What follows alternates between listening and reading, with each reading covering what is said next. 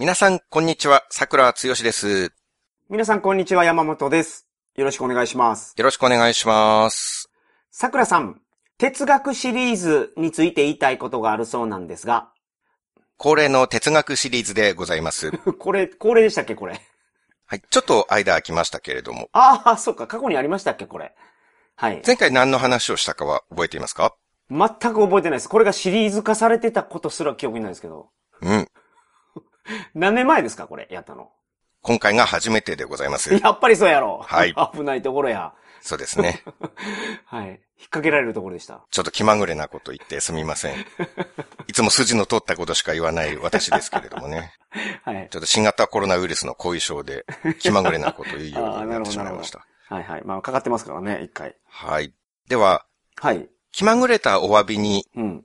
今僕浜松の別宅にいるんですよ。うんそっちが別宅なんですね。東京が本宅で。そうです、そうです。うん。月10日浜松にはい。いますね。ははいい、本宅は東京ですね。うん比率的にねう。ん。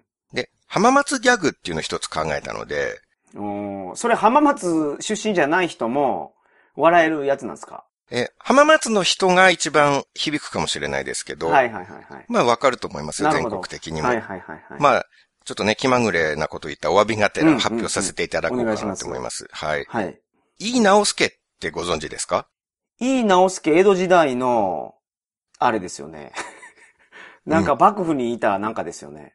江戸幕府側の人ですよね。そうですね。うん。まあ、開国を断行した人で、うん。で、桜田門外の辺で。殺されちゃったんですね、はいそれで。尊王攘夷派に。うん、うん、うん。浜松にルーツがあるんですよ、あの人。ほうほうほうほう。女城主直虎でおなじみ、徳川四天王の一人、井伊直政の子孫なんですよね。お女、女上手女城主直虎でおなじみ、それは何ですか？すいません。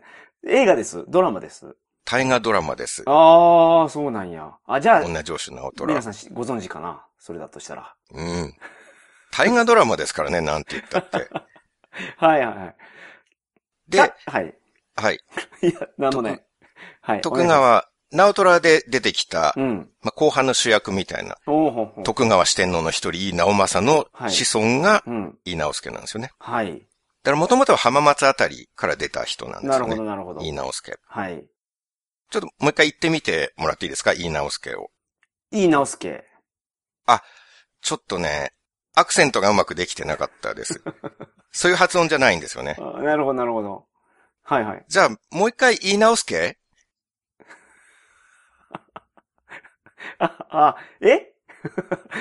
これが、私が2023年の新兵器として開発した、浜松言い直すけギャグでございます。なるほど。言い直すけ、もう一回言い直すけ？浜松と関係なさそうやな、それ。いや、何々系は、はい。浜松の方言なんですよ。あ、そうなんや。僕は、高校まではもうバンバン使ってましたからね。大学でうん笑われて強制しましたけど、うん。え、なんて言ったって大学で言われて、で、使わなくなりましたけど。え、その、何々系を使ったちょっと例文いただけません？例えば、ローソンを入れた、系で終わる例文。あああ、明日ローソン行くけ？っあ、なるほど。て言いますね。ああ。あ、それを、その、地元の方は結構普通に使う感じの、あの、言葉なんですね。うん、もう普通に言います。ええ一緒に野球するけとか、はあ、はあはあ、ミミズ食べるけとか、水は食べんやろ。それ文化じゃないですもんね。浜松の。うん、ミミズは食べないですかはい。今、コオロギを食べるのがね、なんかあの、ニュースになってますけど。まあ、食べるけって言われて、はいはいいや、食べんよって、ままあ普通に言なるほどうって。いうね。はいはいはい。まあ、浜松にルーツがある言い直すけを、はい浜松の方言でおしゃれに、ダジャレに仕上げるっていうね。ああ、なるほど。これは浜松出身の作家にしかできないゲートじゃないかと思うんですよ。そうかな。それ、うんその辺の小学生がもうなんかすでに使ってるような気がするんですけど。まあ、おそらくググればはい、同じ、同じこと書いてるうん。のは出てくるんじゃないかなと思います。はいはいはい。はい。では、アイスブレイクが無事終わったところで、本題に入りますが、はい、ありがとうございます。はい。今回は哲学シリーズというテーマで、うん。哲学の話をしようと思って原稿を書き始めたら、はい。哲学の話に入る前の前置きだけで一回分終わってしまうという、なるほど。桜通信ではありがちな回となります。哲学シリーズではありますが、今回まだ哲学の話はしませんので、はい。ご了承ください。はい。僕一番多く出版しているのが旅行記で、うん。9冊。9ですね冊。すごいっすね。でも何気にお勉強系の本も、これまでに5冊ほど出たんです。うん、うん、うんあと小説も2冊うん。うん。ありまして。はい。そうです。おっしゃる通り、器用貧乏でやらせていただいております。おっしゃってないですけど。まあそれはごもっともです。はい。多芸は無芸なんて言われたらね、いや、そんなこと言ってない。反論の余地はありませんけれどもね。はい、はい、はい。はい。で、お勉強系は子供でもわかる入門書のさらに入門書という位置づけで、うん、うん、うん。物理、相対性理論とか量子論ではい。すね。はい。あと心理学、世界の時事問題、うん。哲学、経済学と、はい、はい。全部違うジャンルの本を書いております。正直そこそこすごい気がするんですよね。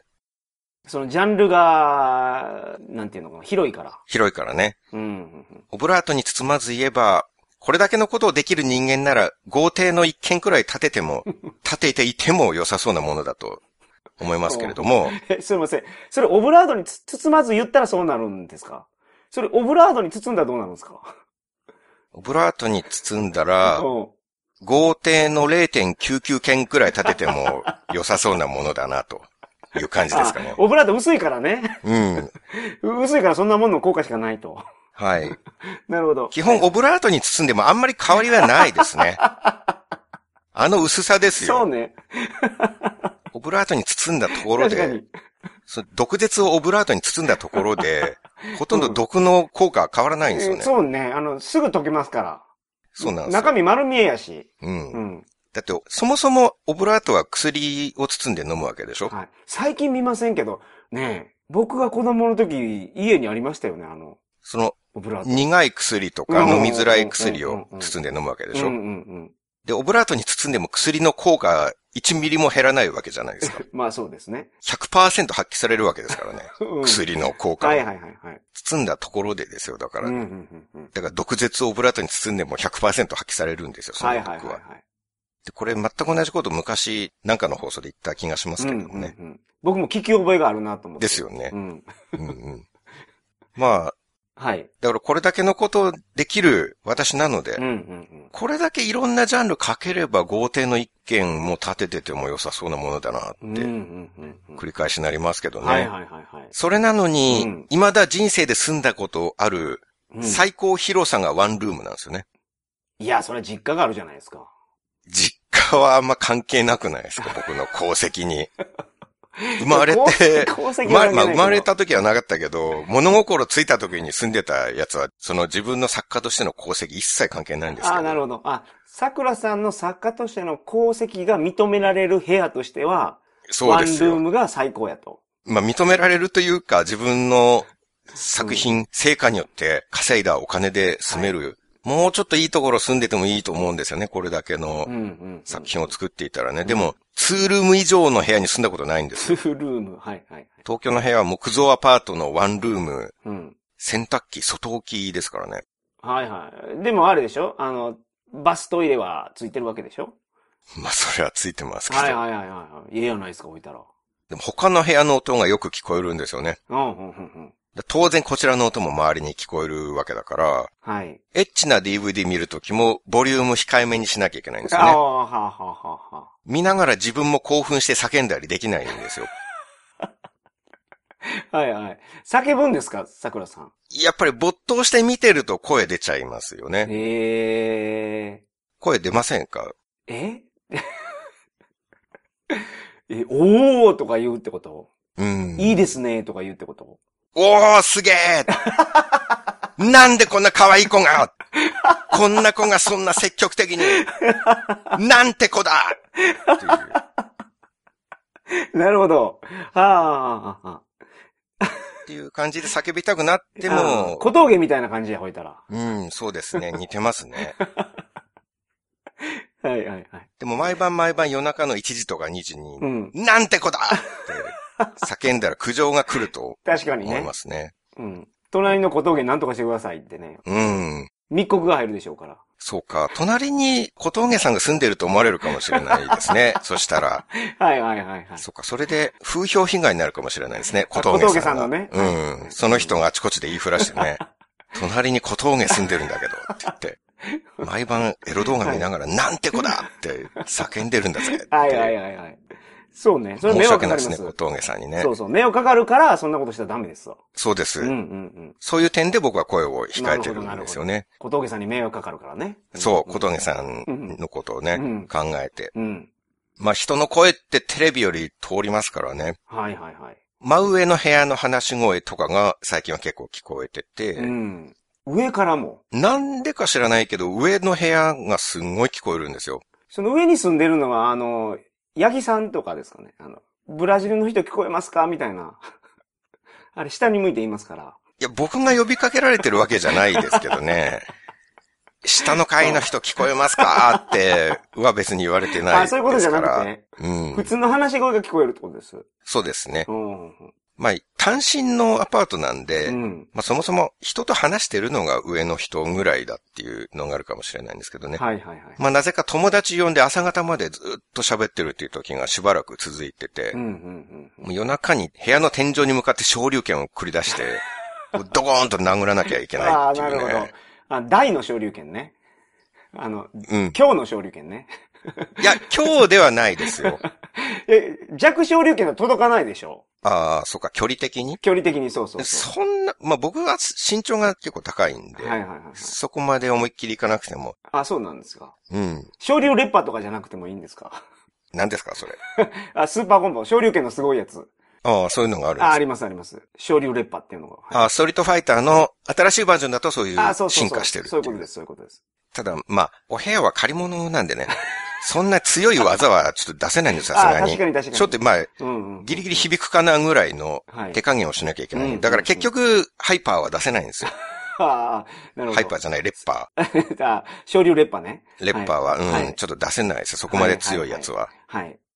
まあ、世の中おかしいと思うんです。うん。物理と心理学と哲学と経済学の本を一。人で書ける作家がですよう、ん。のびのびと、なんて子だって叫ぶこともできず、はい。それくらいも叫ばせてもらえずう、んうんうん。上の部屋がうるさいと昇竜拳出さなきゃいけないっていう、うんうんうん。世の中間違ってると思うんですよね。はいはい。世知辛いな、確かに。それは。うん。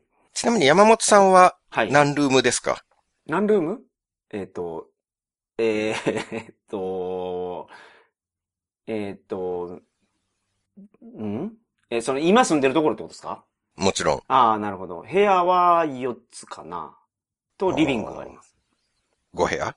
いや、まあ、そうか。その、リビングも部屋と数えるのであれば。はい。うん。うん。僕の5倍ですね。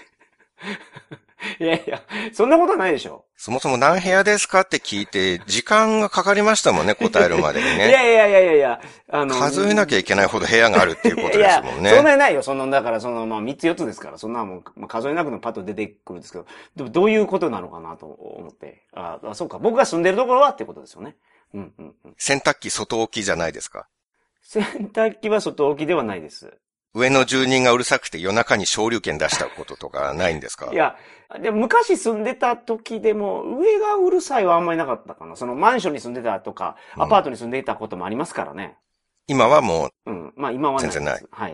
う上の人は静かですか？いや、一軒家なんで、上の人いないんですよ。あ、そうか。はい。一軒家にお住まいですもんね。今はね。一国一城の主にいやいやいなやいやいや、ったんですね。一条言うほどじゃないですよ。しかも国も持ってないし。桜通信を始めた頃は集合住宅にお住まいだったじゃないですか。はいはい。アパートね。そういうところに住んでました。うんそれが今5部屋ですか。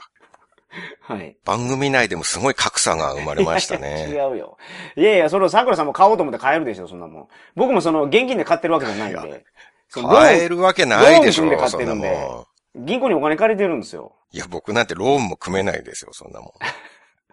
ああ格差社会ですね、これは。え？新自由主義の暗部ですよ。あ、そうなんですかこの桜通信のパーソナリティ二人の住んでる部屋がちょっと違いすぎるから。うん。だって僕は放送開始当初から同じアパートに住んでるわけですからうんうんね。うん。なるほどで、。桜通信を始めてから、うん物理、心理学、哲学、経済学の本を出して、はいはいはいはい。小説も出したんですよ。うんうんうんで。中国、台湾、韓国で翻訳出版もされたんですよ。うん、すごい。それなのに生活が一向にランクアップしないんですよ。うん。金遣いが荒い説がありますね、じゃあ。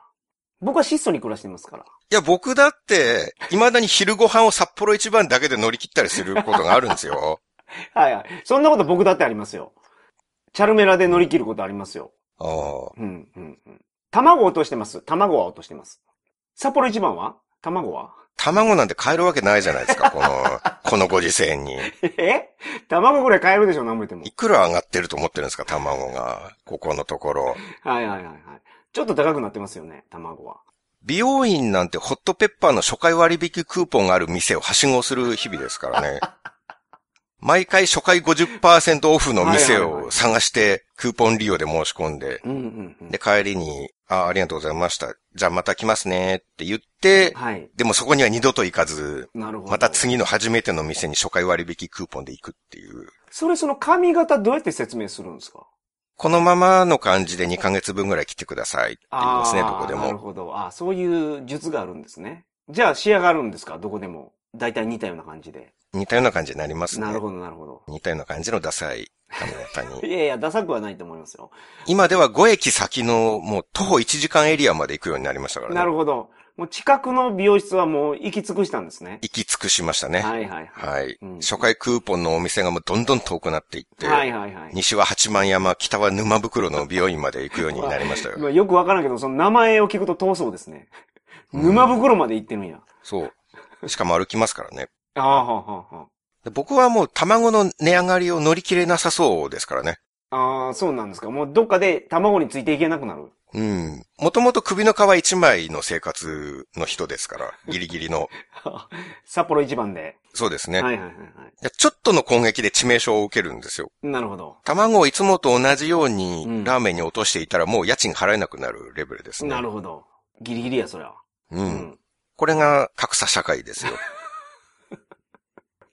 僕小説を2冊書いてるんですね。はい。探偵小説なんですけど、うんうんうんしばらく前にサピックスの公開模試の問題として採用していただいたんですよ。サピックスって何ですか？学習塾ですね。ほうほうほうほう。小中学生のはいはいはいはい。一番大きい塾みたいですね。小中学生が行くところでは。へーそこの公開模試の、その長文の問題に採用されたんですか？長文問題ですね。中学3年生の子が受けるうん。模試みたいですけど。その、俺は絶対探偵に向いてないの一シーンを、はい。まあ、長文問題として使っていただいて、はい。まあ、いわゆる、傍線部の主人公の心情を最も適切に表しているものはどれか、うん。次の4つのうちから選べみたいな。はい、はい、はい。で、問い1から問い8まであるんですけど、8問あるってことですね。はい。はい。で問題集を送っていただいたので、うん。まあ、自分でも挑戦をしてみまして、はい、はい、はい。案の定間違えましたね。ええ作家さんやのに。2問くらい間違えましたね。そんなことあるんですか？で主人公、たけしですね。たけしの気持ちを、は、どれが一番正しいでしょうか？みたいな。そうそう、そういう。で、桜さんが正しいはずじゃないですか。でもこれ作家あるあるなんですけどね。はいはいはい。国語の問題で自分の書いた文章が出てきて、うん。解いてみたら間違えるっていう、割とあるあるっていうね。ああ、そうなんや。うんはいはい結構面白いなと思ったんですけど、うん。主人公の心情を答える問題もあれば、はい。この表現に込められた作者の意図として適切なものを選べとか、なるほど。このこれこれという形容詞を、うん。この文の作者はどのようなものだと捉えているか答えよとか、はいはいはいはい。作者の気持ちを答えさせるものまであるんですよ。おうおうおうおうおうなるほど。作者は僕なんですよ、一応。そうですね。その、問題作った方、僕と何の面識もない方なのに、あ あ、インタビュー受けてないってことですね。う。そう、なぜ僕の心境がわかるのだろうっていう、はいはいはい。確認されてもないんですよ。うんうん。こういう問題を作りたいんですけど、うんあの、この表現は作者さんはこういう気持ちを込めて書かれたということで間違いないでしょうか？はいとか。聞かれてもないうんんですようん。うんうんそれなのに、うんこの表現に作者が込めた意図は、正解は D であると。A と B と C は不正解って、はいはいはいはい。なんか僕の知らないところで正解が決められている っていうのがすごい不うん思議で。で、それを僕が解いてみたら間違えてるんですから、はいはいはいはいはい。回答集もあるからう、ん。回答集と照らし合わせて、はい。あーちゃー間違えちゃった。うんい。や、そうか、正解は D か。作者の気持ちはそっちの方だったのか、って、はいはいはいはい。なんかおかしな感じがするんですよね。うんうんうんうん。なるほど。本来僕が答えた選択肢が正解でなければいけないのではないかって確かに。思うんですよね。うんうんうん。作者の心境を答えよっていう問題で、作者が答えたものを、いや、それは不正解ってされるのは、なんかいまいち辻褄が合ってない。気がするんですよ。なるほど。原理的に僕が不正解できない問題な気がするんですよ。はいはいはい。貴重な経験ですね、けど、その経験は。面白かったですね。うん、うん、うん、うん。ただこれって因縁つけて終わりじゃないんですよ。はい。回答集を見て、うん。あれ間違いかうん。って思って、うんうんちょっともう一回選択肢よく読んでみようって。はい。で、もう一回本文と問題文をよく読み直してみると、うん。よく考えたら確かに正解が正解なんですよね。ああ、そういうことですか。うん。なるほど。桜さんがちゃんと問題を、あの、理解してなかったということなんですね。えーっと問われてる内容が理解できてなかったと。これって今現在の作者の心境を答えようじゃないんですよね。はいはいはいはい。書いた時のね。んそう、この表現を使った作者の心境を答えよう。うんうん。なんですようんでうんうんうん僕は書いたの5年以上前だから、はい。その時どういう心境で書いたかコロッと忘れてるんですよね。はいはいはいはい。で、今の感覚で回答するんですけど、うん。あれ間違いか、どれが正解って、うんで、。正解の選択肢をじっくり読むと、うん。そうだ、俺あの時確かこんなこと考えてたな、なるほど。あ、思い出した。っってなるんですよねはいはいはいはい。で国語の先生が正解だとした選択肢がよく思い出してみると正解なんですすよ。ごい。すごいですね、それ、やっぱり。国語の先生。そう、確かに正解、うん。っていううん。出題者の先生は僕と一切面識はないけど、うん僕の本を読んでそれを書いている僕のうん。その時の心境をうん時を超えて的確に読み取ってくださったっていうね。憑依能力があるかもしれない、それは。我々がその別番組の A 型でやってるうん。能力。その当時の桜剛を憑依させて。そうですね。まさに僕の、僕の生き量みたいなものをね、はいはいはい。その時代のね、5年前の桜剛を。本人も忘れていることですからね。そう、すごいですね。それぐらい、もう憑依してるのかと思うぐらい、はいはい。こう読み取られてしまうって、うんそれが国語のプロっていうのは、あやっぱりすごいんだなって。すごいですね。感動がありましたね僕が間違えたっていうのは単純に僕の国語力の問題だった。ああ、そうでしたか。単純に僕が中学の国語の問題を普通に間違えたっていうだけで、説問自体はもう的確に作られてたんですよね。はいはいはいはい。学生時代からなんか、数学とか英語の先生は、数学とか英語知ってるからすごいって思ってたんですけど、うん。国語の先生ってどの辺がすごいんだろうってちょっと疑問だったんですけどうん、ね。うん、うん。凄さが分かりましたね。なるほど。30年越しで。うん、うん、文章を読んだだけでそんな的確に著者の心境まで分かっちゃうんだ。うん。っていう本人が忘れていることすら分かってしまう。ある種の感動がありましたうね。ん。読んで分かっちゃうっていう。はいはいはい。ってことは、うん。僕が、あ、ここはあんまり重要な場面じゃないから、適当に手抜いて書いちゃおうって思いながら書いた部分は、うん。ここはあんまり重要じゃないから、適当に手抜いて書いちゃおうって思いながら書いたっていうことが的確に読み取られてるっていうことなんですよね。はいはいはいはいはいはい。情景描写苦手だから、うん。吉本バナナさんの本と、東野圭吾さんの本と、宮部みゆきさんの本から文章拝借して、うん組み合わせて、自分の文章をかのように書いちゃおうって、はい。他の小説の文章を組み合わせて、うんコピペしてそれで原稿書いたら、はい。あ、この部分は他の小説家の文章をパクって、組み合わせで使ってるな。っていうことも、国語の先生は分かっちゃうっていうことなので、はいはいはい。これは恐ろしいなと。そこまで分かったらすごいな、けど。まあ恐ろしいなと思いますよ。はいはいはい。それが公開模試の問題で使われたらと思うとなお恐ろしいですよ。バレるからね。そう。この時の著者の心境を次の中から選べって。はいはいはい。A、二度とこのような事件は起こしてはならない。うん。B、ああ、かったるい。マジ背中痛いしもうやってらんねえよ。はいはい。どうせここ重要な場面じゃないから、適当に手抜いちまおうぜ。なるほどなるほど。C、はい何々、D、何々。はいはい。正解は B。うん。そこまで、そこまで分かるんですか？あるいは、うん。ここで著者が用いている風景描写は、他のどの小説家の文章をパクったものか。次の中から該当の作家を3人選べ。A、宮部みゆき。B、村上春樹。C、吉本バナナ。D、東野圭吾みたいなね。はいはいはい。まあ、その問題だったら僕使用許可出さないですけどね。ああ、もう、文字で使わさんと。まあ大抵事前連絡がありますから、はいはいはい。絶対不許可にしますけれども。なるほど。まあ、しかもそれを中学生の生徒にことごとく正解されたらさらに屈辱的で。すけどね。確かに。お前らもわかってるのかと。はい。丸裸にされてるからな、それ本当に。でもそもそも本当に使われた問題も、これサピックスに通う中学生は、はい。特に優秀な子たちはこれを正解するっていうことですからね。優秀な子たちはまあ得点高いからね、うん。正解するってことですよね。うん。っていうことは僕のものの考え方っていうのは中学生にあっさり読み取られるような、そんな単純なものなんですね。いやまあ、そその一部の部分ではってことでしょ、それは。ストーリーを通してってことじゃないと思うからね。まあ少なくとも問題になった部分はねうん。うんうん。いや一部の部分だからこそなおすごいっていうか、はいなお恥ずかしいです。なるほど。僕は中学生の国語の問題を普通に二つも間違えたわけですから、はい。大の大人がですよ。うん。で、しかも僕は、その模試を実際に受ける中学生よりだいぶアドバンテージありますからね。うん。書いてるからね。かなり馴染みのある文章ですよ、これ。うん。書いてるし、何回も読んでるでしょ。見直しのために。知ってる文章ですから。はいはいはいはい。そこ以外のストーリーも全部知ってるんだからね。そうね。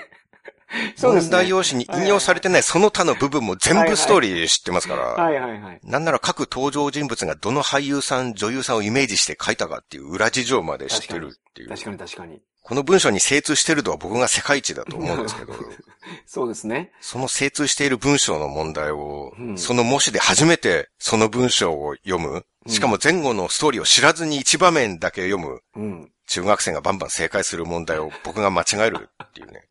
はいはいはい。これが高卒のおっさんとエリート中学生の違いかと。結構な敗北感を味わいましたね。なるほど。まあでも何と言っても、数ある本の中から、うん模試の問題として僕の本を選んでいただけたのは大変光栄で、うん。学ぶこともすごく多かったですし、はいはい。サピックスさんと問題を作ってくださった先生には心からはい。感謝をしております。はい、ありがとうございます。ありがとうございます。うん。まあでもこのように著作が使われるっていうのも、うんみんな経験できることじゃないと思うんですよね。はいはいはいはい。それなりにいい作品を作っていないと選んでもらえないとは思うんですけれども、そんな作品の著者である僕は、もうベンツの2台や3台は持っててもおかしくない気がするんですよね。はあ、はあはあはでも未だにマイカーを持ったことすらないんですよ。あ、あー買ったことないですか、車？ないですねは。あはあはあマイカーお持ちですか？うん、うんまあ、あるな。うん、ありますね。一軒家に住んで、さらにマイカーもお持ちなんですね。はいはいはい。まあ、田舎なんで。やっぱり桜通信もまさに新自由主義を象徴する、凄まじい格差社会にないりましたね。やいやいやいやいや。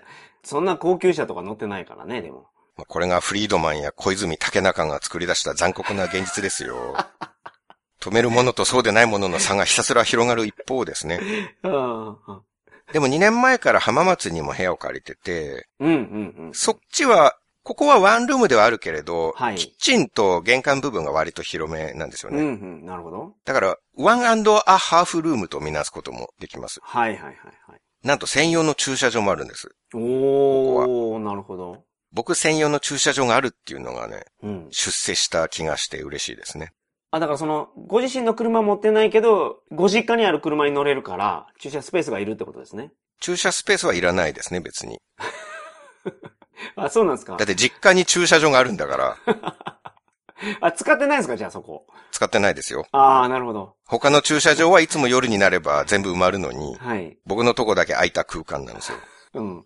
車持ってないからね。うん、まるで空き部屋の駐車場かのように、ただ白線で区切られただけの虚しいスペースがね、はいありますね。うん。悔しいから時々そこにボケーっと立って日向ぼっこはしてますけどね。ああ、ねその元取らやから、桜さんは。うん。元取るためにね、そう。そこ使わんと。そこのお金も僕は毎月払ってるわけですからね。はいはいはいはい。でもいつも車止めてないから、多分他の住人に舐められてるんだと思うんですけど、はい。僕の駐車場に知らない車が止まってることがあるんですよねな。るほどなるほど。学生さんだと思うんですけれどうんも、まあ、浜松医大っていうのは近くにあるんで、はいはいはい。他の部屋は医大生、医学生が住んでるんじゃないかなと。思いますねはいはいはい。で、夜友達とか彼女とかが、うんまあ来るんじゃないかなと。思うんですけどね。で、その時に、うん。うん。あ、うちのマンション使ってない駐車場1個あるから、うんそこ止めていいよって。はいはい。なんか一人ニートっぽいおっさんが住んでるんだけど、うん。多分あのおっさんの駐車場だと思うんだよね。はいはいはい。あれ、到底車持てるような収入じゃなさそうだから、駐車場使ってないんだよね。止めちゃっていいよって、はいはいはいはい。多分言われてるんだと思うんですよね。ほんと腹立たしいですよ。あの、小峠って呼ばれてると思います。あの、小峠の駐車場が空いてるからって言って。ああ、そうか。ここでも小峠、浜松にも小峠さんが住んでいるっていう、風評が立っていますかね。はいはいはいはい。確かに、ね。声出しちゃうから、桜さんは？一応ここは鉄筋のマンションっていうことになってるんですよね。はいはいはいはい。で、ちょっと油断してうん。声を出しているっていう部分は確かにあるんですよね。あの、すごい可愛い子が、うん。こんなことをってやってたらなんて叫ぶんでしたっけ？すげえなんでこんな可愛い子が、こんな積極的に、なんて子だっていう。なるほど。もうそれも一回でも言ってたらもうあの、小峠って言われてると思そうですね。う。うん。大学生い、すぐあだ名つけるから。だから意外と声聞こえるんですよね、ここも。はいはいはいはい。だからあんまり木造と鉄筋の差を感じてないんですよね。まあ多分その鉄筋でも壁の厚さ薄さっていうのはあると思うんですけどね。うん。しばらくしてから気づいたんですよ。はいはいはいはい。学生はあんま部屋にいないからね。なるほど。だからまあ壁が厚いのかなと思って、うんうんうんまあ日々、なんて子だって叫ぶ毎日だったんですけど、はいはいはいはい。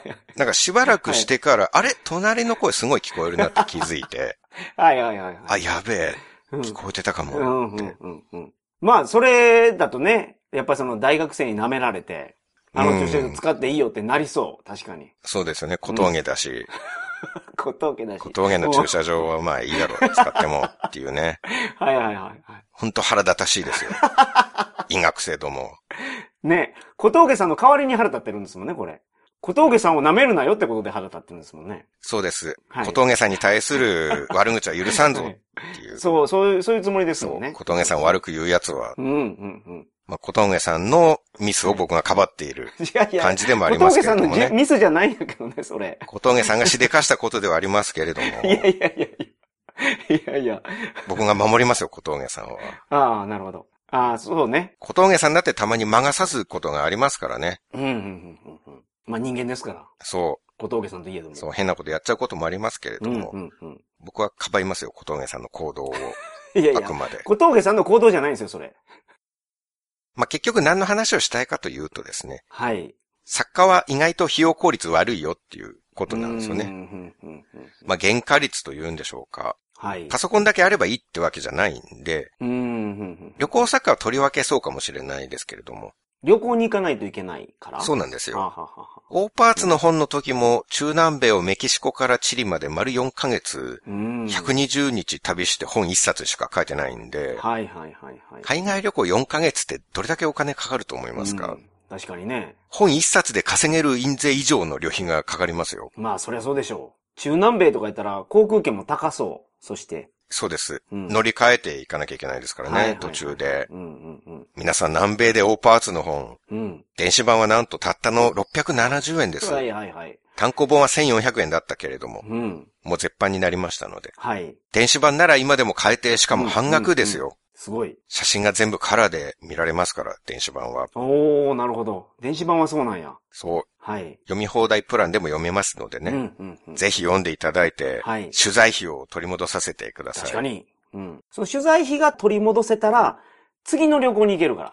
うんで、また次の本も書けるかもしれない。そう。うん。それで本を売ってまた取材費を取り戻して。はいはいはいはい。はい。うん。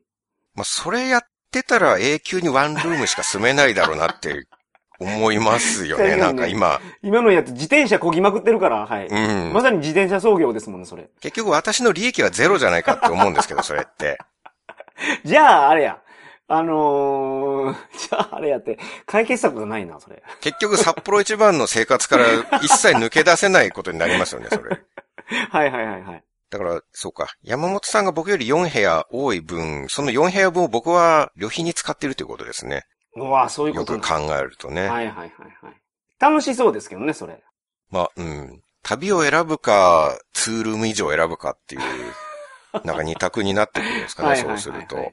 でもまあ、南米の取材費なんか取り戻せてないんでしょうね、どう考えても。せめてじゃあ取り戻すために、このリスナーの皆さんにご協力いただければ。そうですね。うんうんうん。まだ今のところメキシコからコロンビア分ぐらいしか旅費回収できてないと思うんですよ。なるほど。